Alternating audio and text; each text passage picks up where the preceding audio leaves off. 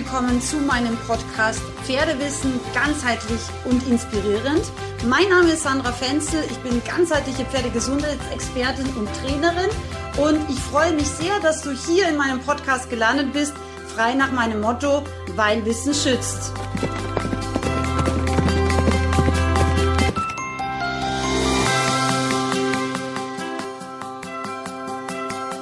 Meine Lieben, herzlich willkommen zu meinem heutigen Podcast. Du bist sicherlich erstaunt, weil normalerweise ist Sonntag Podcast-Tag und heute ist erst Freitag. Aber es gibt einen Grund zu feiern. Heute ist nämlich Weltpferdetag. Wow, voll cool. Und deshalb habe ich äh, mir erstens diese spezielle Podcast-Folge überlegt. Und zweitens gibt es von heute bis inklusive Sonntag, also 20. bis zum 22.8. um Mitternacht, gibt es 20 Prozent auf alle meine Videoseminare, also Biomechanik, ähm, Pferdefütterung, die natürliche Schiefe, ganzheitliche Narbenentstörung, Praxiswissen, Hufgesundheit und ganz, ganz wichtig, nicht zu vergessen, Taktgut, alles gut, ja. Wirklich großartige Videoseminare, ganz, ganz viel Inhalt warten da zu günstigen Preisen auf dich, 20 Prozent reduziert ähm, und ich bin, bin mir sicher, du wirst wirklich ganz viel Freude an deinem Wissen haben, was du dort erhältst für immer. So, deswegen heute möchte ich dir mal sechs Tipps beziehungsweise sechs häufig, häufige Irrtümer im äh, Pferdebereich äh, mit auf den Weg geben die alle in meinen jeweiligen Online-Seminaren enthalten sind. Und zwar, ich will starten mit Punkt eins Thema Biomechanik. Etwas, was äh, ganz, ganz viele Leute glauben, und da gehören leider auch viele Pferdeprofis dazu, ähm, ist nämlich dass uns weiß gemacht wird oder dass wir vielleicht sogar auch lernen, dass wenn der Kopf des Pferdes unten ist, dass es grundsätzlich immer eine biomechanisch korrekte und damit gesundheitsfördernde Bewegung des Pferdes ist. Das ist aber nicht richtig. Ja? Also es ist tatsächlich so, ähm, und das ist eigentlich auch voll logisch, wenn das Pferd den Kopf nach unten nimmt, dann verstärkt es erstmal die Vorhandlastigkeit. Pferde sind ja von Natur aus vorhandlastig gebaut. Das ist, glaube ich, auch relativ offensichtlich. Sie haben einen großen Kopf, je nachdem, was es für ein Typ ist, ein Kaltblüter, ein Robustpferd.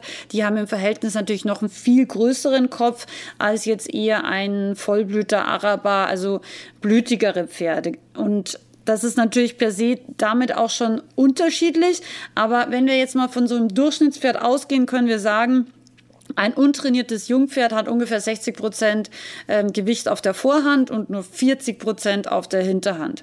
Und wenn wir uns als Reiter auch noch mit draufsetzen, verstärkt sich die Vorhandlastigkeit noch deutlich. Ja? Und da ist natürlich dann auch unser Gewicht im Verhältnis zum Pferdegewicht maßgeblich und auch zum Pferdekörperbau und zum Pferdetrainingszustand. Was uns immer äh, gelehrt wird, ist, äh, dass wenn der Kopf runtergeht, dass das Nackenband, äh, was dann ins Rückenband des Pferdes übergeht, sozusagen ein Teil des Rumpfes trägt, Schrägstrich mit anhebt. Das kann fürs junge Pferd noch stimmen, ja, das ist aber spätestens, wenn die Pferde älter werden, ich sage jetzt mal ungefähr 10, 12 Jahre, ähm, ist es wie bei uns Menschen genauso. Wenn wir älter werden, wird im Endeffekt ja das ganze Bindegewebe schlaffer, die Elastizität äh, lässt nach. Und genauso ist es bei diesem äh, sehr schon kräftigen Bandapparat des Pferdes. Ähm, er kann einfach nicht mehr so effektiv dem Rumpf sozusagen eine gewisse positive Aufwärtstendenz geben. Das heißt, du kannst es ganz easy ausprobieren wenn du dein Pferd zum Beispiel an der Longe sich bewegen lässt und das Pferd hat den Kopf tiefer und das Pferd hebt den Kopf höher an, dann kannst du sehr leicht sehen, wie groß oder wie klein ist der Effekt auf den Rumpf deines Pferdes. Beziehungsweise du kannst es natürlich auch im Stand überprüfen, indem du einfach den Kopf absenkst. Warum ist mir das jetzt so wichtig, dass ich diesen Punkt genau aus dem Biomechanik Online-Seminar rausgenommen habe? Ähm, der Hintergrund ist, ich habe ja viele Jahre wirklich mehrere tausend Pferde pferdetherapeutisch behandelt, also Osteopathie, Physiotherapie, bin durch die halbe Welt rumgegondelt und habe wirklich jeden Tag Pferde unter meinen Händen gehabt und habe leider immer wieder die gleichen Probleme und auch frühen Verschleißerscheinungen feststellen müssen. Also von Arthrose über wiederkehrende Sehnen, Bänder, Fesselträgerschäden über diffuse Schulterlahmheiten, ähm, Gurtungsprobleme, immer wiederkehrende Blockaden, Verspannungen und so weiter. Ähm, all diese Probleme können zu einem ganz, ganz großen Anteil auf diese falsche Idee des pferdegerechten Trainings auch äh, eins zu eins sozusagen ja, verknüpft werden. Wenn wir die Pferde grundsätzlich vorhandlastig arbeiten, wird der Körper des Pferdes einfach früher verschleißen oder hat einfach ein sehr viel höheres Risiko an auch solchen Verschleißproblemen wie eben Arthrosen oder Hufrollenentzündungsthematiken zu erkranken. Und um das zu vermeiden, würde ich dir empfehlen, auch wenn es für dich jetzt erstmal neu vielleicht oder Neuland ist, dein Pferd mal zu beobachten, wie es sich frei und stolz ähm, auf der Koppel galoppierend bewegt. Weil das ist normalerweise die Kopfposition, wo erstens das Genick höchster Punkt ist. Und das ist es nämlich nicht, wenn wir den Kopf in die Tiefe reiten, obwohl es eine ganz, ganz wichtige Grundregel ist, Genick höchster Punkt. Ja. Und zweitens ist normalerweise, wenn sich das Pferd frei und stolz auf der Koppel bewegt, dass die Position des, des Genickes oder des Kopfes, wo es sich auch am besten fühlt, also auch psychisch gesehen und andererseits eben auch am besten balancieren kann. Weil wenn wir Pferde eben nicht manipulieren, dann bewegen sie sich einfach erstmal so, wie sie es am besten können. sie tragen den Hals frei, das ist ihre Balancierstange. Und ich habe noch nie ein Pferd freiwillig den Kopf zwischen den Vorderbeinen tragen gesehen, außer es versucht, äh, neben dem Trab oder Galopp noch zu grasen. Das wird meine Mausi vielleicht mal machen. Aber das ist ganz, ganz wichtig, dass wir das verstehen. Die Kopfposition vom Pferden ist unterschiedlich, aber generell können wir sie relativ unkompliziert bestimmen, indem wir einfach ihrer Natur entsprechend sie beobachten, wenn sie sich eben gut fühlen und gut balanciert, frei und stolz über die Koppel bewegen. Und das ist tatsächlich der Punkt, der mir total wichtig ist, weil wenn wir diese natürliche Haltung Haltung als unser inneres Bild mit ins Training mitnehmen, dann werden die Pferde auch meiner Erfahrung nach deutlich weniger anfällig sein zu verschleißen. Sie werden mehr Ausstrahlung haben, sie werden stolzer und freudiger mit uns mitarbeiten und sie werden peu à peu auch in der Hinterhand immer kräftiger und besser werden, weil natürlich die Balance eine ganz andere ist, ähm, wenn der Kopf einen Ticken höher getragen wird, wie wenn der Kopf äh, zu niedrig eingestellt ist. Und das wird ja normalerweise tatsächlich auch so hin manipuliert. Also die Pferde machen das ja erstmal nicht von Natur aus meistens so. Wenn also die Hinterhand aktiv ist und ähm, wir das Pferd im Endeffekt auch seine Balancierstange Hals lassen, wenn es ein junges Pferd ist, das ist total wichtig, dann wird es automatisch peu à peu in seine optimale ähm, Kopfposition finden. Ich hoffe, dieser Punkt war dir jetzt ähm, ja, nachvollziehbar. Das ist auf jeden Fall ein Thema, das ich ganz intensiv in meinem Online-Seminar Biomechanik, essentielles Wissen und wichtige Praxistipps ähm, erkläre. Und ja, das war Punkt eins auf meiner Liste. Punkt zwei auf meiner Liste, ich glaube, das ist auch ein wichtiges Thema, weil dieses ähm, falsche Wissen höre ich auch immer wieder, nämlich dass Robustrassen gar kein Eiweiß brauchen. Meine Isländerstute ist ja auch äh, als Isländer eben eine Robustrasse. Und ähm, wenn wir uns mal vorstellen, Eiweiß ist im Endeffekt der Baustein ja von jeder Haarzelle, von Muskulatur, ist auch extrem wichtig für das Immunsystem, für die Hufe, also auch das Hufwachstum, aber eben auch äh, für die Leistungsfähigkeit zum Beispiel vom Hirn. Und wenn wir jetzt ähm, mal schauen und uns überlegen, wie viel Fell gerade so eine Robustrasse produziert, wir sind auch aktuell wieder im Fellwechsel, das dürfen wir nicht vergessen, der Herbstfellwechsel hat schon längst begonnen. Und da brauchen auch meiner Meinung nach die meisten Robustpferde äh, Unterstützung. Wenn sie nämlich nur Heu fressen würden. Wenn sie jetzt zum Beispiel im Moment noch relativ lang auch auf der Wiese sind und das das auch einiges an Gras eben noch hergibt, das ist ja auch regional oft sehr, sehr unterschiedlich, dann brauchen sie nicht zwingend vielleicht äh, Eiweiß zugefüttert, ja. Ähm, wie fütter ich meinen eigenen Pferden, also Lusitano und Isländer Eiweiß? Ich fütter ihnen ganz primitiv Hafer, also ganzen Hafer, ungequetscht. Und das vertragen alle meine Pferde wirklich sehr gut. Generell ist es so, diese Angst vor dem Eiweiß kommt, glaube ich, aus dem Hintergrund, dass man früher mal gesagt hat, ja, die, die Frühjahrswiese, die macht, dass die Pferde Hufrehe bekommen, weil da ist so viel Eiweiß drin. Das, was aber die meisten Pferde viel, viel mehr von ihrem Stoffwechsel stört, ist nicht das Eiweiß, außer man füttert es wirklich in wahnsinnig großen Mengen, sondern ist es in meisten Fällen, in den meisten Fällen der Zucker, also Fructane und Stärke. Und die sind tatsächlich auch in sehr hoher Konzentration im kurzen Gras.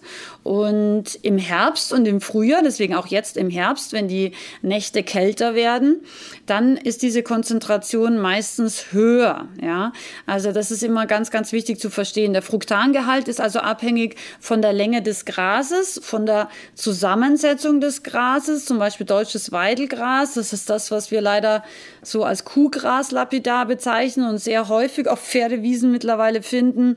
Dieses sogenannte Turbogras hat eben sehr viel Zucker und Stärke und das vertragen viele Pferde nicht sehr gut. Ja?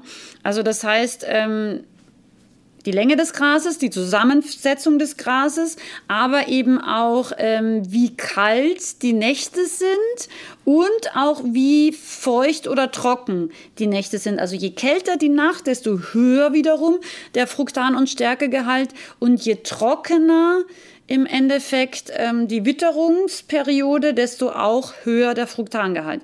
Und das sind ganz, das ist ganz essentielles Wissen dass wir erstens verstehen, jedes Pferd braucht Eiweiß, ja, eben für viele Sachen und auch Robustpferde brauchen Eiweiß. Es kann sein, dass das über Gras ausreichend abgedeckt ist, aber warum eben Eiweiß so einen schlechten Ruf hat, ist leider in den meisten Fällen falsches Wissen und wird eben mit Stärke und Zucker im Gras verwechselt. Ja.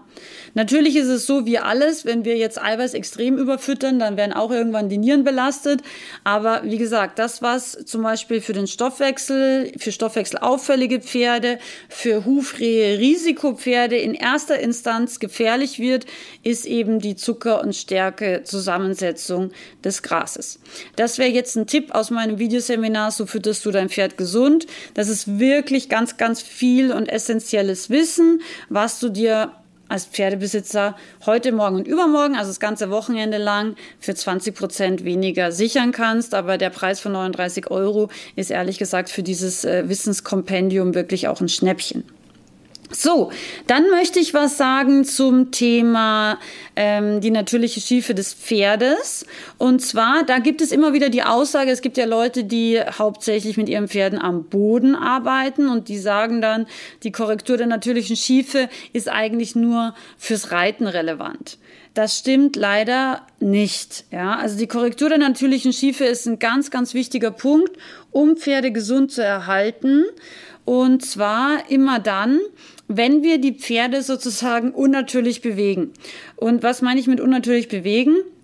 Pferde in der freien Natur gehen in erster Linie Schritt und da wirklich sehr, sehr langsamen Schritt, weil sie grasen in der Bewegung. Also das heißt, die Bewegung und die Futteraufnahme finden normalerweise zusammen statt.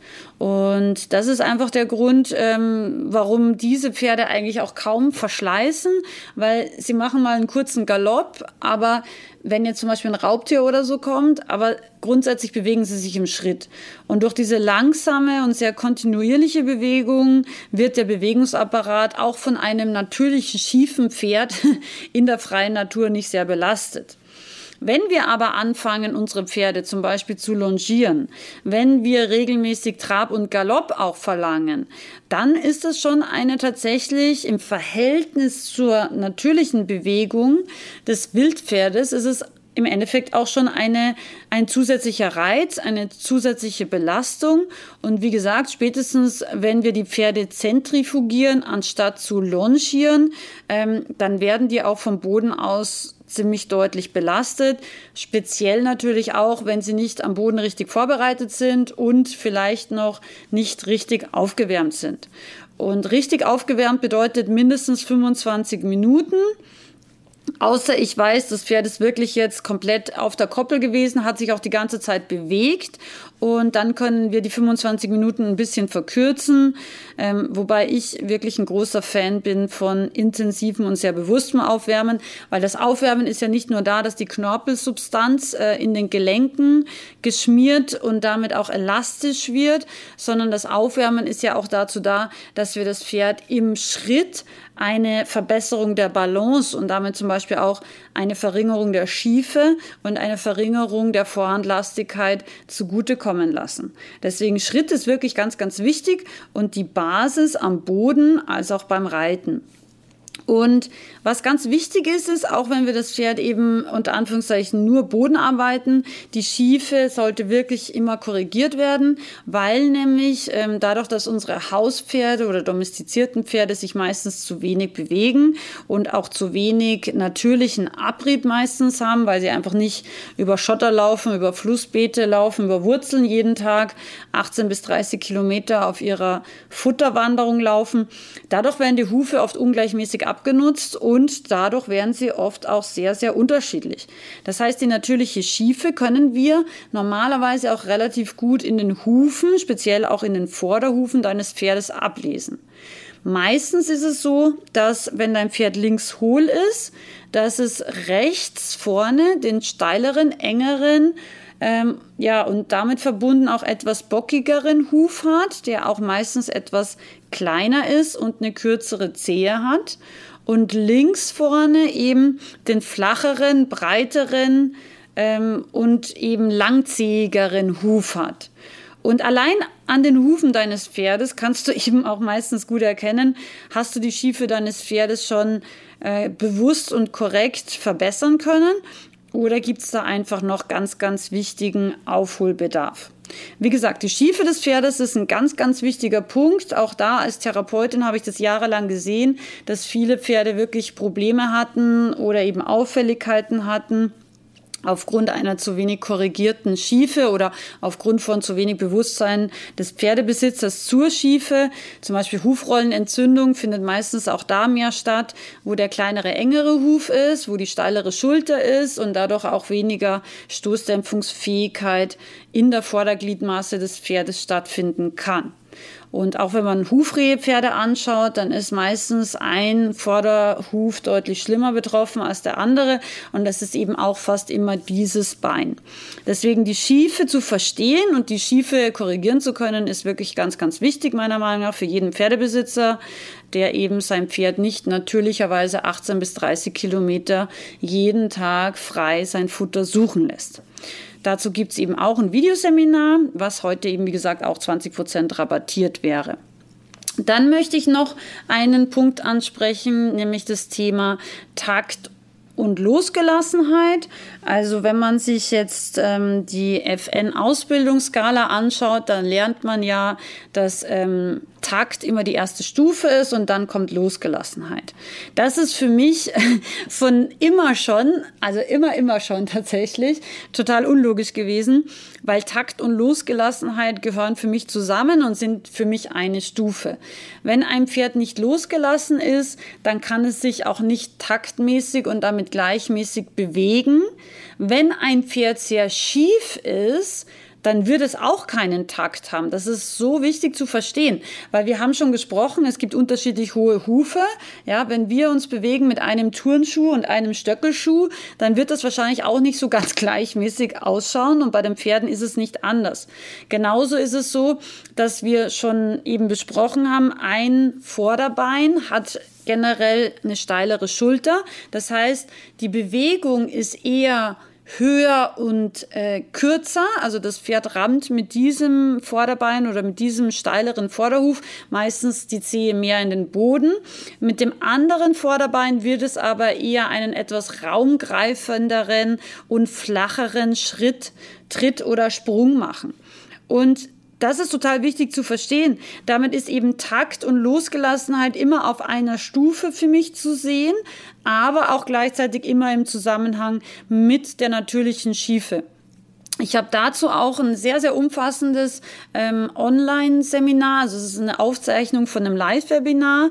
Ähm, Takt gut, alles gut heißt dieses Videoseminar für 39 Euro und dann eben 20 Prozent Rabatt im Moment. Ähm, das ist ein ganz tolles Video, was leider nicht so häufig gekauft wird wie die anderen, was aber extrem wertvolles äh, Wissen ist und extrem viele Praxistipps in sich trägt. Also ich bin ganz sicher, du wirst begeistert sein, weil es gehört ähm, ähm, wirklich zu den bestbewertetsten Videoseminaren, aber aus Gründen immer ist es nicht so beliebt zu kaufen.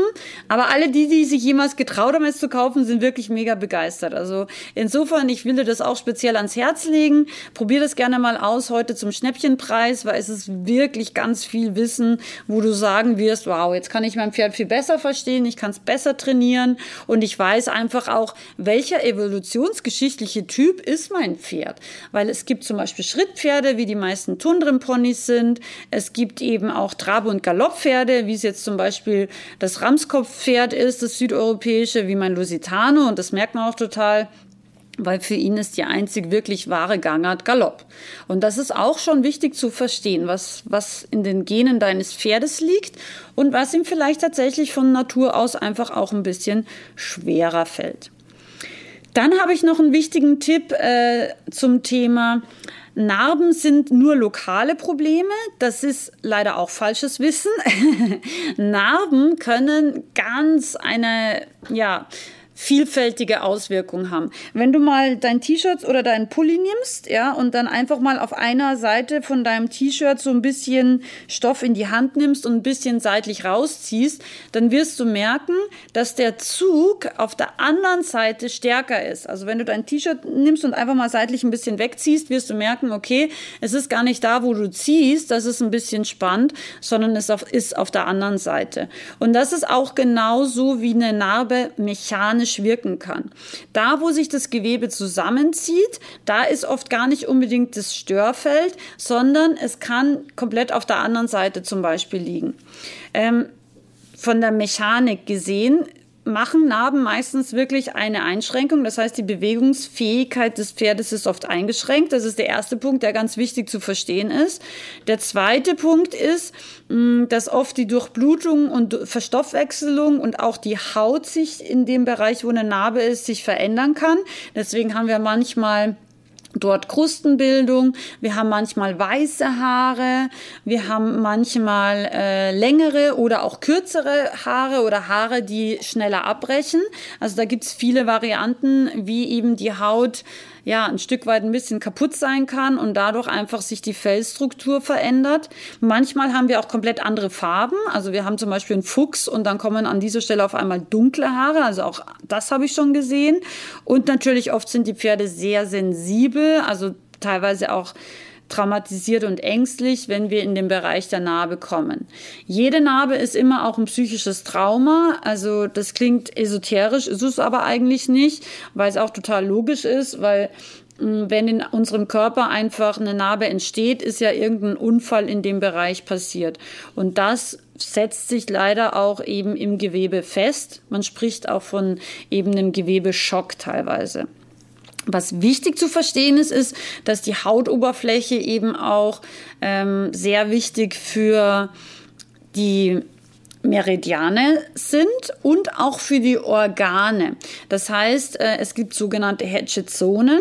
Das heißt, äh, Organe wiederum haben auch Reflexionsbereiche und wenn an einer komplett anderen Stelle, als wo die Nieren zum Beispiel liegen, eine Narbe ist, dann kann die Narbe auf die Nieren wirken, obwohl es gar nicht in der Nähe der Nieren ist. Ja? Also über das Meridiansystem, aber auch über das Organsystem können sich Narben sehr, sehr tief in den Körper, in den Stoffwechsel, eben auch in die Psyche des Pferdes auswirken. Und deswegen ist es so wichtig, dass wir Narben immer entstören, weil ähm, viele Pferde haben innerhalb von 24 bis 48 Stunden schon ein Schmerzgedächtnis entwickelt und damit auch eine Schonhaltung. Und das kann eben auch mit Narben, Verletzungen, ähm, ja und generell natürlich auch Schmerzen zusammenhängen. Und auch wenn jetzt grundsätzlich die Wunde abgeheilt ist, kann das sein, dass dieses Trauma einfach dort fixiert ist. Und deswegen gehört meiner Meinung nach jede Narbe wirklich angeschaut und entstört. Es gibt dazu wirklich ein tolles Video, das heißt ganzheitliche Narbenentstörung. Das ist wirklich Theorie und Praxis und hat ganz vielen Pferdebesitzern und damit auch Pferden schon geholfen.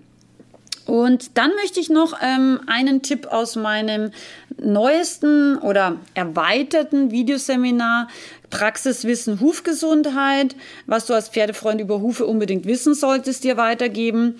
Und zwar, was leider auch ein Irrtum im Pferdesport ist, ist, dass Pferde nur mit Eisen leistungsfähig sind.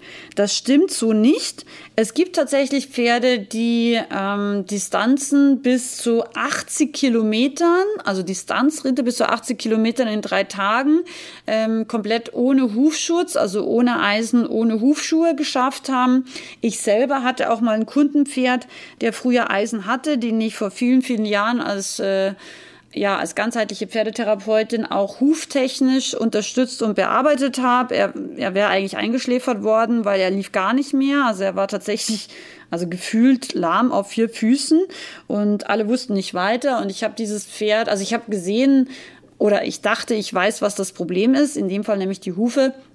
Und deswegen habe ich das Pferd dann sozusagen unter meine Fittiche genommen, habe die Hufe gemacht, habe das Pferd ganzheitlich betreut. Und das Pferd ist dann tatsächlich ähm, Distanzen bis zu 60 Kilometer an einem Tag ohne äh, Hufschuhe, ohne irgendwelche Eisen oder so gelaufen. Also, was wir wissen müssen, ist, ähm, dass Eisen natürlich immer eine Einschränkung des sogenannten Hufmechanismus darstellen und dass dadurch einerseits die Durchblutung, der Stoffwechsel auch ähm, negativ beeinträchtigt werden, also im gesamten Körper, nicht nur von den Hufen, sondern im gesamten Körper. Und andererseits das Pferd ähm, viel weniger Stoßdämpfungsfähigkeit hat. Und da gab es mal eine Untersuchung von einer italienischen Tierärztin, die fand ich extrem spannend. Die hat festgestellt, wenn wir beschlagene Pferde auf Asphalt im Schritt bewegen, dann ist die Prellung ähm, dreimal so groß wie bei unbeschlagenen Pferden im Trab. Also das muss man sich mal vorstellen. Es ist nicht nur dreimal so groß äh, die Prellung von beschlagenen Pferden auf unbeschlagene Pferde, sondern es ist noch eine Gangart dazwischen. Das heißt, wenn du mit Eisen auf Asphalt, also hartem Boden eben, ähm, dein Pferd im Schritt reitest, so langsam kannst du gar nicht reiten, als dass ein gesunder Barhufer im Trab mit deutlich weniger Schädigungsrisiko an dir vorbeitraben darf. Ja? Und das ist auch der Grund, warum ich sehr wohl mit meinen Pferden immer wieder auf Asphalt auch trabe, weil, wie gesagt, also äh, die Schädigung oder das Schädigungspotenzial ist deutlich geringer, wie wenn ich mit Eisenpferden Schritt reite. Und wenn die Pferde Pferde gesund sind und gute Hufe haben, kann sogar das Traben auf Asphalt einen ganz, ganz positiven Effekt auf die Hufe haben, weil die Hufe wirklich gut äh, im Hufmechanismus sozusagen arbeiten können. Es gibt, so wie bei meinem Lusitano, Pferde, die haben sehr harte Hufe und wenn diese harthufigen Pferde eben zu wenig Bodengegendruck haben, wie jetzt zum Beispiel eben der harte Asphaltboden mit sich bringen würde, dann können diese Hufe tatsächlich peu à peu sich verengen. Das heißt, wenn du jetzt einen Lusitano hast oder einen Spanier generell und der steht jetzt nur auf der weichen Wiese und du gehst jetzt nicht immer wieder mal auch auf hartem Boden ausreiten oder er steht immer wieder auch auf gepflasterten Paddock und bewegt sich da auch viel, dann könntest du ein Problem bekommen und könntest du Zwanghufe bekommen obwohl der Huf an und für sich eigentlich gesund war. Die Genetik von diesen Pferden ist einfach so, dass sie sich eher von Natur aus auf hartem Boden äh, bewegen. Und deswegen sind das normalerweise auch eher Harthufer. Im Gegensatz zum Beispiel zu den meisten Friesenpferden. Ähm, das sind eher Sumpfhufer oder Tinkers sind auch eher Sumpfhufer, die eben sehr große tellerartige Hufe haben. Und wenn du sagst, wow, das habe ich gar nicht gewusst oder vielleicht weißt du auch gar nicht oder hast du bis jetzt noch nicht mitbekommen, dass es verschiedene Huftypen gibt, ja, dann wäre auf jeden Fall, glaube ich, das Videoseminar zum Thema Praxiswissen Hufgesundheit sicherlich eine tolle Sache für dich und dein Pferd. Mein äh, Hashtag ist ja, weil Wissen schützt. Und ja, das versuche ich jeden Tag in die Pferdewelt rauszubringen, mit vielen Tipps, mit vielen Anregungen, aber manchmal auch mit sehr kritischen Gedanken, weil ich einfach möchte, dass wir alle so viel wissen, dass die Pferdewelt wirklich so wird, dass jedes Pferd jeden Tag schöner, gesünder und noch stolzer sein darf, weil das ist mir wirklich eine Herzensangelegenheit, ähm, dass du als Pferdebesitzer wirklich weißt, was du zu tun hast, um dein Pferd wirklich ganzheitlich gesund zu erhalten und auch pferdegerecht und pferdemotivierend zu trainieren. Ich freue mich, wenn du dir vielleicht ein Online-Seminar heute aussuchst und wünsche dir ein wundervolles Wochenende und einen tollen Weltpferdetag für dein Pferd. Ganz liebe Grüße, deine Sandra.